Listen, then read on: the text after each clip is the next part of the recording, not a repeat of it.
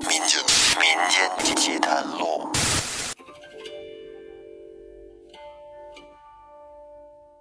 听众朋友，大家好，欢迎收听《民间奇谈录》，我是老岳。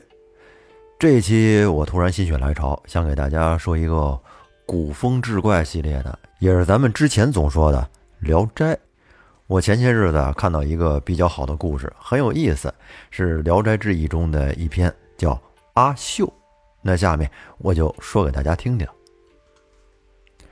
话说在海州这个地方，有一位名叫刘子固的小公子，岁数不大，当时呢年方十五岁。以前那会儿的年轻人十五岁跟现在可不一样，现在十五岁应该也就上初中吧，但是在以前呀。这十五岁，有的都能当爹了。有一天，这刘子固到盖州去他舅舅家去省亲，去看舅舅，自己去的。到了舅舅家以后，这外甥看舅舅，舅舅高兴啊，是盛情款待。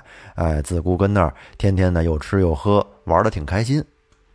有一天白天，他跟家待着，闲着也没什么事儿，就出去玩会儿。哎，上街上去闲逛，看看买东西的。瞧瞧这个，摸摸那个，都挺新鲜。走着走着，他就看见在他的斜前方有一间杂货店，在这杂货店里边站着一位女子。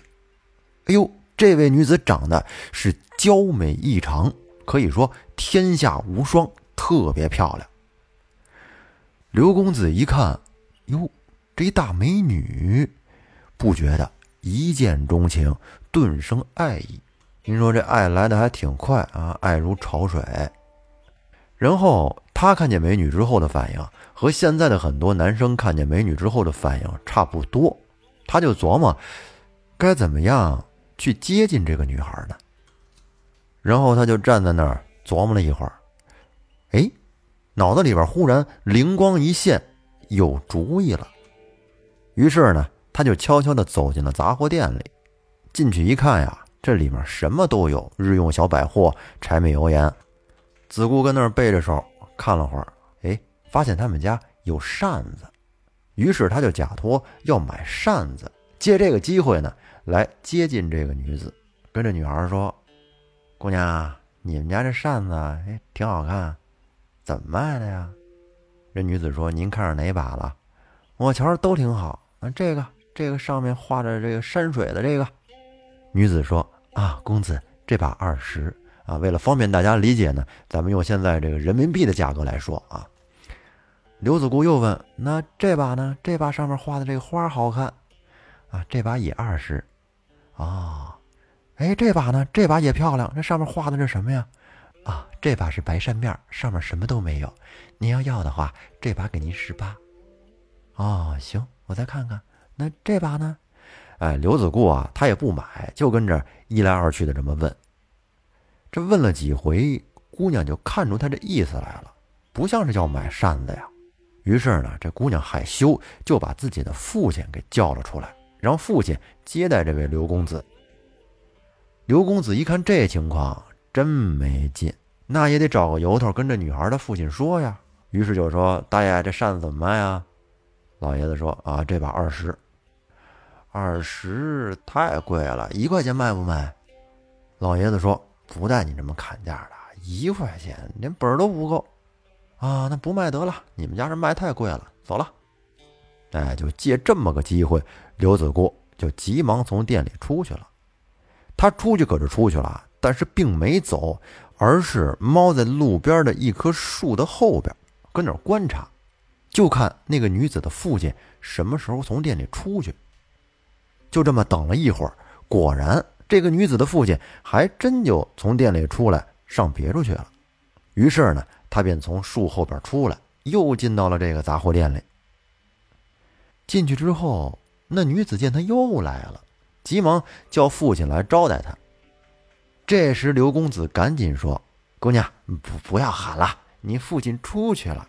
我跟你说呀，今天我来是诚心想买你这扇子呀，我相中了。”你随便报个价，我提前跟你说，我可不是小气人，甭管你报多少钱，我都买。怎么样？我就要这把这个扇子上画着大老虎的，哎，我喜欢这个霸气。这时这女子一听，这个人可真有意思，那不如我就先逗逗他。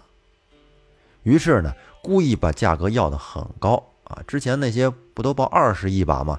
那这一把跟刘公子报说这把一百，您还要吗？要一百就一百，麻烦姑娘帮我包起来。哎，这刘公子也不还价，如数的付了款，接过了扇子，然后呢，心满意足的离开了。后来第二天，刘公子又去了那家杂货铺，同样的是买扇子，也不问价，哎，拿起一把来，多少钱？姑娘说一百，好，交钱走人。可是这次他刚走出门。那位女子就从屋里追了出来，叫住他说：“公子快回来！刚才那把扇子，我和你说的不是实价，我要多了，多余的钱我还退给你。”于是这姑娘拿出钱来，便塞给了刘公子，塞了多少呢？塞给他一百六啊，一共是两把扇子嘛。按照他们的正常售价是一把二十，哎，他要了一百，一把多赚了八十啊！但是这次呢，他把两把的差价都退给了刘公子。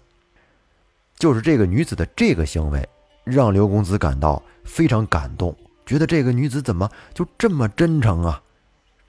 这样一来，他对这个女子是更加的爱慕，所以之后呢，他只要一有空就到那杂货店去，就这么着，两个人一来二去的，就慢慢的。熟了。通过两个人的交谈，刘公子知道了这个女子啊，姓姚，名阿秀。每次刘公子来他这小杂货铺买完东西，临走的时候，阿秀呢都将他采购的这些东西给包装的整整齐齐，哎，并且呢把那个包装的那个纸边啊，用舌头舔一下，用那个唾液把那包装纸给粘好。然后刘公子就小心翼翼的把这个商品揣在怀里边，带回家里去，并且从此之后都不再动它。这些东西他买回去啊，并不是用的啊，也不拆封，就跟那儿放着，生怕扰乱了心上人印在纸上的方唇舌痕。就这样，过了有半个月的时间，刘公子的这个仆人呢，发现有点不对劲儿了。这公子最近总是消费，开销有点大呀。眼瞅着每次出去都买不少东西回来，回来之后也不拆，就跟那码到屋子里边。现在这半间屋子都快堆满了。公子这是要干嘛呀？这要做买卖进货去了。于是呢，刘公子的这个仆人就暗中和刘公子他舅舅商量，说发现呀，少爷最近不太对劲儿，有点反常。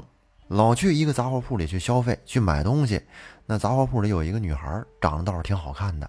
现如今人家那店都快让咱公子给搬空了，要不然您催促一下，我跟公子不成就回去吧。这出来的时间也不短了，家里老太太肯定惦记。就这么着，在刘子固他舅舅的劝说下，刘子固和仆人就回到了海州老家。刘公子回到家以后。天天的闷在屋里，无精打采的，因为见不着阿秀了。想啊，那怎么办呢？他将从阿秀店里买来的那些扇子呀、香帕呀、纸粉等物，哎，都秘密的藏在了一个木匣子里。没人的时候呢，便翻出来观赏，哎，捧在手里，放到鼻子边儿，闭上眼睛，这么提鼻子闻一闻。哎呀，上面有残存的。阿秀的气味就这么着，天天的睹物生情，心里边太想阿秀了，就想能早一点再见到他。哎，什么时候还能再去舅舅家呀？时间过得很快，一转眼一年过去了。到了第二年，春暖花开，刘公子又可以出去了，跟他妈说：“妈，我想舅舅了，我想去看舅舅。”他妈一听，哎呦，这孩子怎么这么懂事儿呢？念你这一片孝心，去吧。于是刘公子带着仆人，又从海州去到了盖州。到了他舅舅家，放下行李，跟他舅舅连句话都没顾上说，哎，拔腿就跑，干嘛去呀？那还用说呀？肯定是去找阿秀啊，去阿秀的那杂货店。可是当他到了店门口，却一下子惊呆了，他发现。大门紧闭，这店关着呢。没办法，刘公子只得失望而归。他想，是不是阿秀有事出去了，还没回来呢？哎，备不住一会儿就回来了，我待会儿再过去看看。那等了一阵，从他舅舅家又去了杂货铺，但这次去，只见门窗依然锁着。刘公子纳闷啊，于是便询问邻里他们家到底干嘛去了。结果这一问才知道，这姑娘一家其实是广陵人。因为他们开的这个店吧，生意也不太好，去年全指望刘公子跟店里消费呢。他这一走，店里的销售额直线下滑，所以呢，他们就把店关了，回到自己故乡去了，也不知道什么时候才能回来。刘公子听完之后，真是后悔呀，太可惜了！我之前为什么要走呢？我要是不走，一直在他们家买东西，他们家这生意也不至于一落千丈啊。哎，他这一边想，一边就回了舅舅家。这下跟舅舅家也没什么盼头了，待着也没什么意思了。然后没住几天，就跟舅舅说：“舅舅，这次来我也看着您了，都挺好，我这就挺欣慰。回去啊，我告诉我妈去。我妈在我临出来前有交代，哎，让我不要待太长时间，早点回去。我这就准备准备，明天就出发了。然后等到第二天，刘子固和仆人。”就一起从盖州出发，又回到了海州。刘公子回到家以后啊，他母亲动了一个心思，觉得这孩子现在也挺老大不小的了，该找个媳妇儿了。于是呢，便要为他提亲。但是呢，刘子固心里有人，他有阿秀，所以说他母亲给他介绍的对象，他是一个都看不上，介绍一个不成，介绍一个不成。这母亲也很上火呀，是埋怨他、责怪他，也都不济于事。终于，刘子固他的仆人看不下去了，觉得老这么着也不成啊，要不然就跟老太太说实话吧。于是呢，他在背地里边就把刘公子之前在舅舅那儿怎么遇到了一个女孩，哎，怎么在人店里消费，怎么对人家这个感情啊，就反正这个一系列的来龙去脉就。告诉了老太太。母亲一听啊，有这种事儿，你说你们这孩子呀，怎么不早说呢？这事儿也太没谱了。从这之后，刘公子的母亲对他便开始有了比较严格的防范，不让他再去盖州舅舅家了。而母亲的此番作为，让刘公子自此更是茶不思饭不想，寝食难安。这母亲看在眼里，十分着急。但是呢，也没有什么办法。你说给他介绍好的女孩，他也看不上。你说喜欢挺老远的外地女孩，但是也不靠谱啊。现在人都找不着。这刘公子他妈最后是实在没招了，不能让孩子一直这么下去啊，便只得依了他。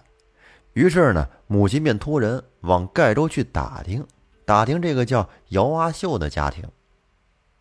这没用多长时间，打听的人就回来了。还真带回来了可靠的消息啊，是个好消息。那人说姚家现在已经从广陵回来了。这刘公子一听，当时噔一下就从床上坐下来了，哎，高兴的跟屋里直蹦高。他妈一看，行啊，这能联系上就好啊，难得我儿高兴。那要不然你就去盖州吧，去盖州接着找你舅舅去。而且啊，你给你舅舅捎封信啊，我有话跟他说。然后刘公子就带着仆人捎着母亲的信，就去了盖州找舅舅。到了舅舅那儿，刘公子拿出母亲的信来给舅舅。他舅舅一看，哦，明白了，这是姐姐呀，让他去姚家提亲。于是舅舅便安排了一下，提着东西去了姚家。他跟姚家那儿待了好长时间才回来，但是回来之后，舅舅说：“子固啊。”这个事情有点不是很顺利，啊，你可别着急上火啊。这次去呢，阿秀的父亲说，阿秀姑娘已经下聘给广陵的人家了。哎呦，刘公子听完之后伤心了，垂头丧气，心灰意冷啊。说行啊，舅舅，我知道了。既然这样，那就是没有希望了呗。那舅舅说是啊，人家已经聘给别人了。孩子，有合适的姑娘，你要不在，活泛活泛心眼儿。哎，知道了，舅舅，我就不跟这儿多待了，明天我就回去了。于是刘公子第二天和仆人又回到了海州的家里。到家以后，情绪很低落，每天只把自己关到屋里，捧着那木匣流眼泪，徘徊顾念。真希望啊，能再遇到一个和阿秀长得比较像的女孩。这天家里边正好又来了一个媒人说媒。这个媒人见到刘公子和他妈，就说：“我今天要说的这个女孩可好啊。”她是富州的女子，姓黄。哎呦，那人长得真是漂亮啊，在他们当地那是数一数二的。刘公子一听啊，这听着没人介绍的还成，要不然去看看。于是呢，便叫人驾车，他要亲自去富州看一看这个黄姓女子。刘公子到了富州以后，这刚进西门，哎。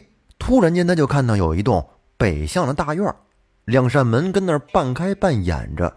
通过这个门缝，他看到院里边有一位女子，而且奇怪的是，这个女子的模样竟然很像阿秀。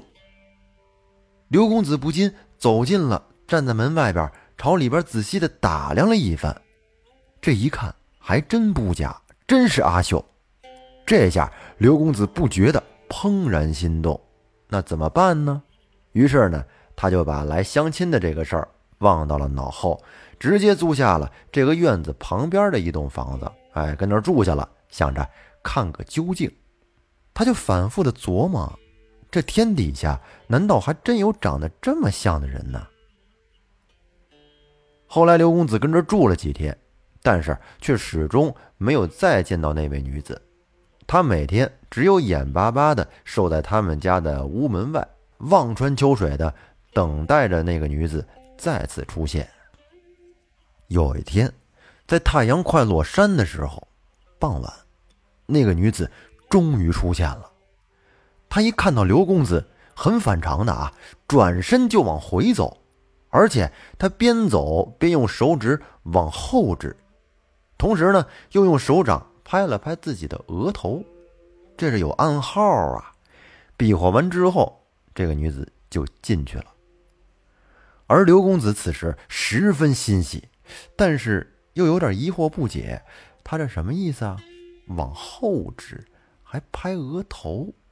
他琢磨了一会儿，哦，是不是想让我绕到这大院后边去呀？于是刘公子便随步绕到了大院后边去。过去之后，映入他眼帘的是一片荒地，非常的寂寥凄冷。而西边呢，则围着齐眉高的短墙。看到这短墙，刘公子一下子就领悟出了那个女子比划的意思。他不是拍脑门吗？看来啊，这应该是齐眉短墙的意思。他是让我来后边的齐眉短墙那儿等着。行，刘公子悟到了谜底之后，非常高兴，于是呢，便蹲伏在草丛里，跟那儿等着。过了好一阵儿，只见有人从墙上露出个头来，小声的说：“出来吧。”于是刘公子答应着站了起来，仔细观看，这个人正是阿秀。刘公子见到阿秀，哎呦，不由得泪如雨下呀。这女子隔着墙探过身来，拿着手帕替刘公子擦拭眼泪，并且深情的安慰他。刘公子则慢慢的诉说道：“说小生为了求娶小姐，想尽各种办法都不成，自认为今生亦无缘分，谁会想到你我还能有今日的相会呢？”哎，不过说回来，小姐，你今天怎么会来这儿啊？这女子回答说：“我是来这里探望我表叔的。”然后刘公子啊，就请这个女子跨过墙来。